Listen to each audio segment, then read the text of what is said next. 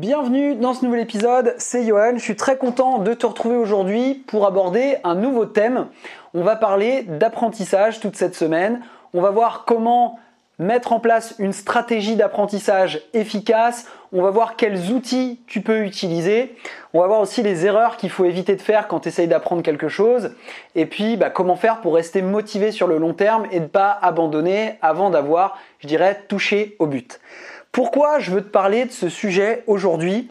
Eh bien c'est très simple, je rentre de vacances au Mexique où j'ai été voir des membres de ma famille et à cette occasion, j'avais appris l'espagnol, je m'étais plongé euh, dans une application sur internet qui s'appelle Babel où tous les jours pendant trois mois, je me suis fait une demi-heure, une heure d'espagnol bah, pour pouvoir tout simplement comprendre les gens sur place, pour pouvoir échanger avec des Mexicains et puis parler en espagnol parce que je trouve que c'est euh, toujours sympa de savoir parler des langues, une langue en plus. Et puis bah là, euh, pour le, coup, l'espagnol, ça me semblait pas être un truc trop compliqué à mettre en place, trop compliqué à apprendre. Du coup, j'ai voulu le faire. Et je voudrais débriefer avec toi, je voudrais parler justement d'apprentissage et de ce sujet parce que je trouve que on n'a jamais fini d'apprendre, on a toujours quelque chose bah, qu'on pourrait rajouter à son répertoire. Et puis c'est toujours intéressant, je trouve, euh, d'avoir quelque chose à découvrir, d'avoir quelque chose de nouveau à se mettre sous la dent parce que bah, ça nous fait avancer tout simplement. Et puis bah, quand on progresse, je trouve, moi personnellement, que je suis plus heureux en apprenant que quand je stagne entre guillemets, parce que j'ai l'impression de pas forcément avancer. Donc voilà, j'ai appris l'espagnol, on va pas parler forcément d'apprentissage de langue ou d'apprendre l'espagnol à proprement parler, mais on va plutôt parler d'apprentissage au sens large. Je t'ai dit, on va parler des difficultés que tu rencontres. Et puis, la première chose dont je voudrais te parler, c'est justement une méthode d'apprentissage. Quelles sont les trois étapes à respecter selon Tony Robbins, euh, où il appelle ça, lui, le Total Immersion Learning. Ça veut dire euh, l'apprentissage en immersion totale. C'est sa méthode, c'est ce qui définit dans Unleash Power Within, qui est son séminaire sur le développement personnel que j'ai fait à Londres l'année dernière en 2017, où il nous a appris cette technique-là. Enfin, c'est pas forcément une technique, mais en tout cas, les trois étapes qu'il faut respecter pour pouvoir progresser le plus vite possible dans un domaine afin de le maîtriser au mieux et de pouvoir l'utiliser par la suite. Donc ces trois étapes-là, ce sera le socle de ce qu'on va voir, de ce qu'on va aborder toute la semaine, parce qu'on va voir justement, on va rentrer plus dans le détail dans les jours qui viennent. Là, je voudrais justement bah, te poser les fondations et te parler des bases qu'on va réaborder demain, après-demain et ainsi de suite. Alors, comment apprendre en totale immersion Comment apprendre le plus rapidement possible selon Tony, Tony Robbins? Le premier pas, c'est d'être en immersion massive dans le sujet que tu veux apprendre et de mesurer les résultats que tu vas obtenir. Alors, être en immersion massive, qu'est-ce que ça veut dire? Bah, Très simplement, si tu veux apprendre une langue étrangère, il faut que tu ailles dans le pays, il faut que tu bouffes la langue 24 heures sur 24, que tu l'entendes, que tu la pratiques le plus possible, que tu la lises, que tu euh, regardes des films avec, que tu aies des discussions dans cette langue-là. Il n'y a pas 36 solutions. Maintenant, si tu veux apprendre le basket, ça va être la même chose. Il va falloir que tu traînes avec des basketteurs, que tu parles basket, que tu penses basket, que tu joues au basket 24 heures sur 24. C'est la façon la plus rapide d'apprendre quelque chose. Il faut absolument que tu mesures tes résultats. Si tu ne mesures pas tes résultats, tu vas pas être en capacité d'améliorer, euh, je dirais, tes capacités. Si tu fais une dictée, si tu fais des dictées et qu'on ne te corrige pas, si tu fais des dictées et que tu vois pas tes fautes, que tu as oublié d'accorder euh, au pluriel, que tu as oublié de conjuguer telle ou telle chose, que tu as oublié un accent ou que tu as mis un accent grave à la place d'un accent aigu, et que tu n'as pas la correction, bah, tu vas vas pas être en capacité de progresser, tu vas pas être en capacité d'identifier tes erreurs et de fournir le travail sur les choses que tu n'as pas compris. Là, c'est la même chose. Donc, le premier étape, la premier pas, le premier pas, la première étape, c'est l'immersion massive et mesurer ses résultats.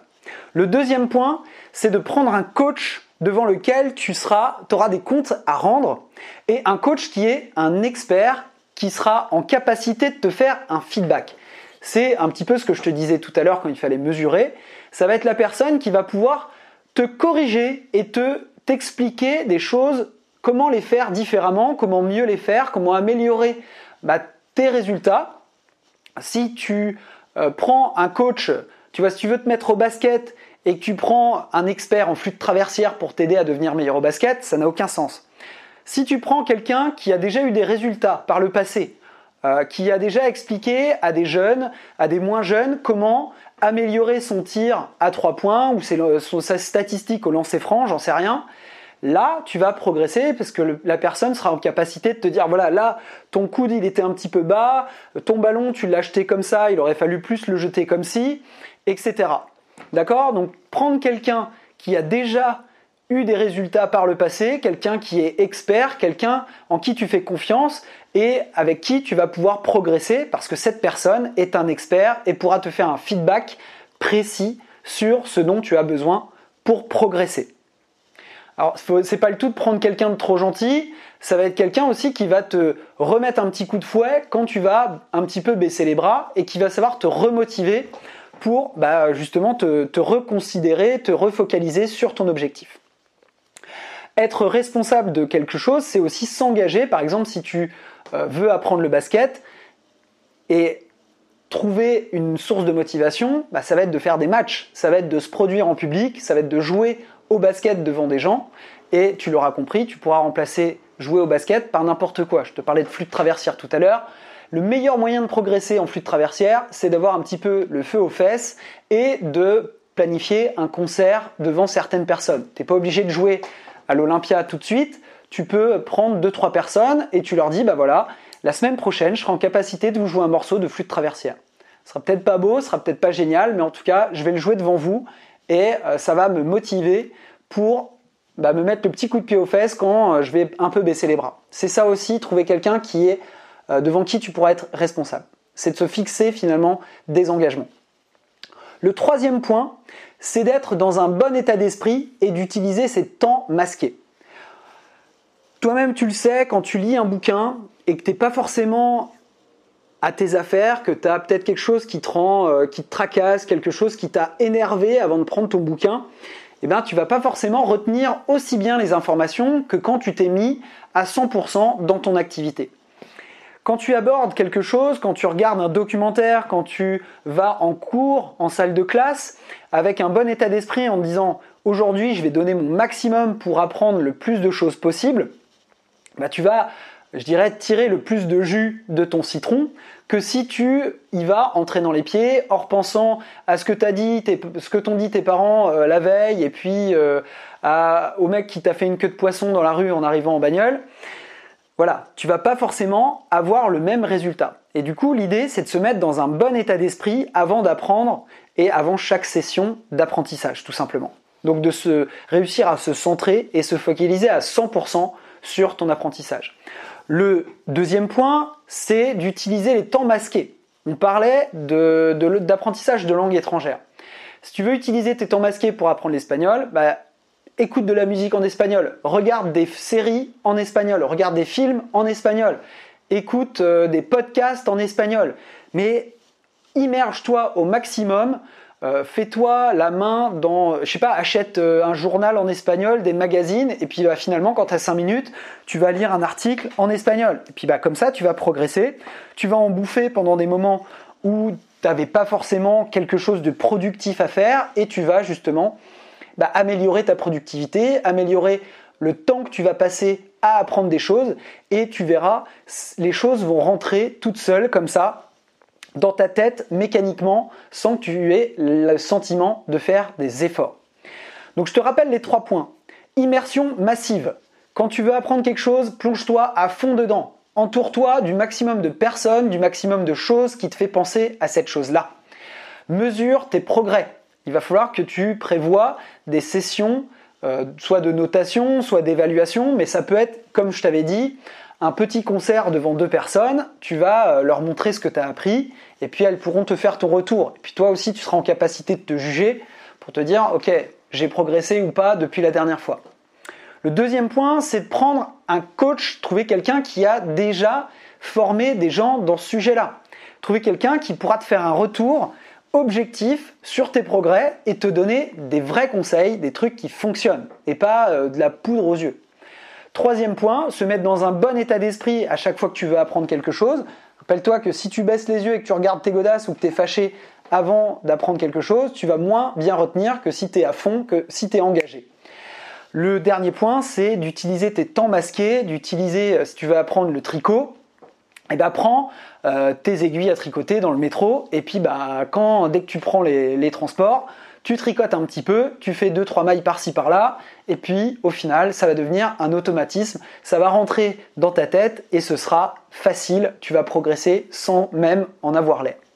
Donc voilà les trois points qui vont nous servir de clés autour desquels on va bâtir toute notre argumentation et puis on va voir justement tous les problèmes que tu pourrais rencontrer quand tu veux apprendre quelque chose, comment rester motivé, comment éviter d'abandonner euh, sur le long terme, comment passer de la connaissance au savoir, parce que c'est différent, on va voir tout ça cette semaine.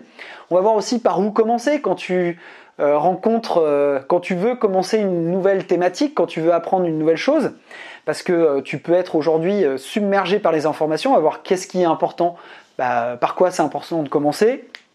Et puis on va parler de tous les sujets que tu peux rencontrer aussi, tu avais des facilités à apprendre quand tu étais à l'école parce que tu que ça à faire. Maintenant que tu as ton job à côté euh, et que tu as peut-être une famille, tu as peut-être moins de temps, comment utiliser ça, comment faire en sorte de démarrer de zéro sans mettre en péril bah, ta vie de famille, ton travail, etc. etc. On verra ça, comment euh, conjuguer, je dirais, l'apprentissage de nouvelles choses sans prendre trop de temps, sans bousculer trop tes habitudes, et puis le faire de façon ludique et fun, parce que pour moi c'est aussi euh, un truc très important de s'amuser en apprenant parce que si c'est vécu comme une contrainte, ça va pas forcément marcher, tu vas pas forcément tenir sur le long terme. Donc on va en parler cette semaine et je te dis à très vite pour un nouvel épisode.